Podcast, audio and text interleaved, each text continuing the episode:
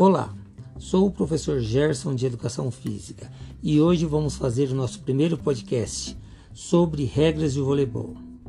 Para se jogar voleibol, são necessários 12 jogadores divididos igualmente em duas equipes de seis jogadores cada uma. Os times são divididos por uma rede que fica no centro da quadra. O jogo começa quando uma das equipes executa um saque.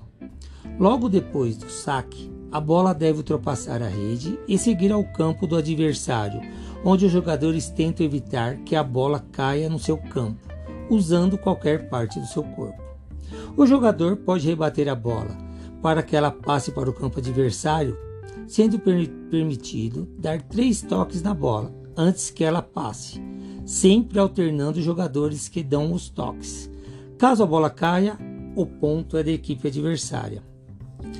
A quadra de jogo mede 18 metros de comprimento por 9 de largura e é dividida por uma linha central em dois quadrados, com lados de 9 metros que constituem a quadra de jogo de cada equipe.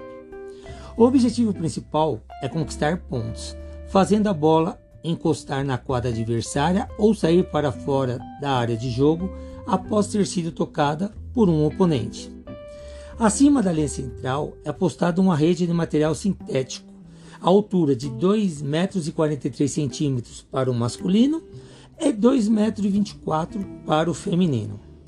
Então, vamos colocar isso em prática? Até o nosso próximo podcast. Valeu, galera!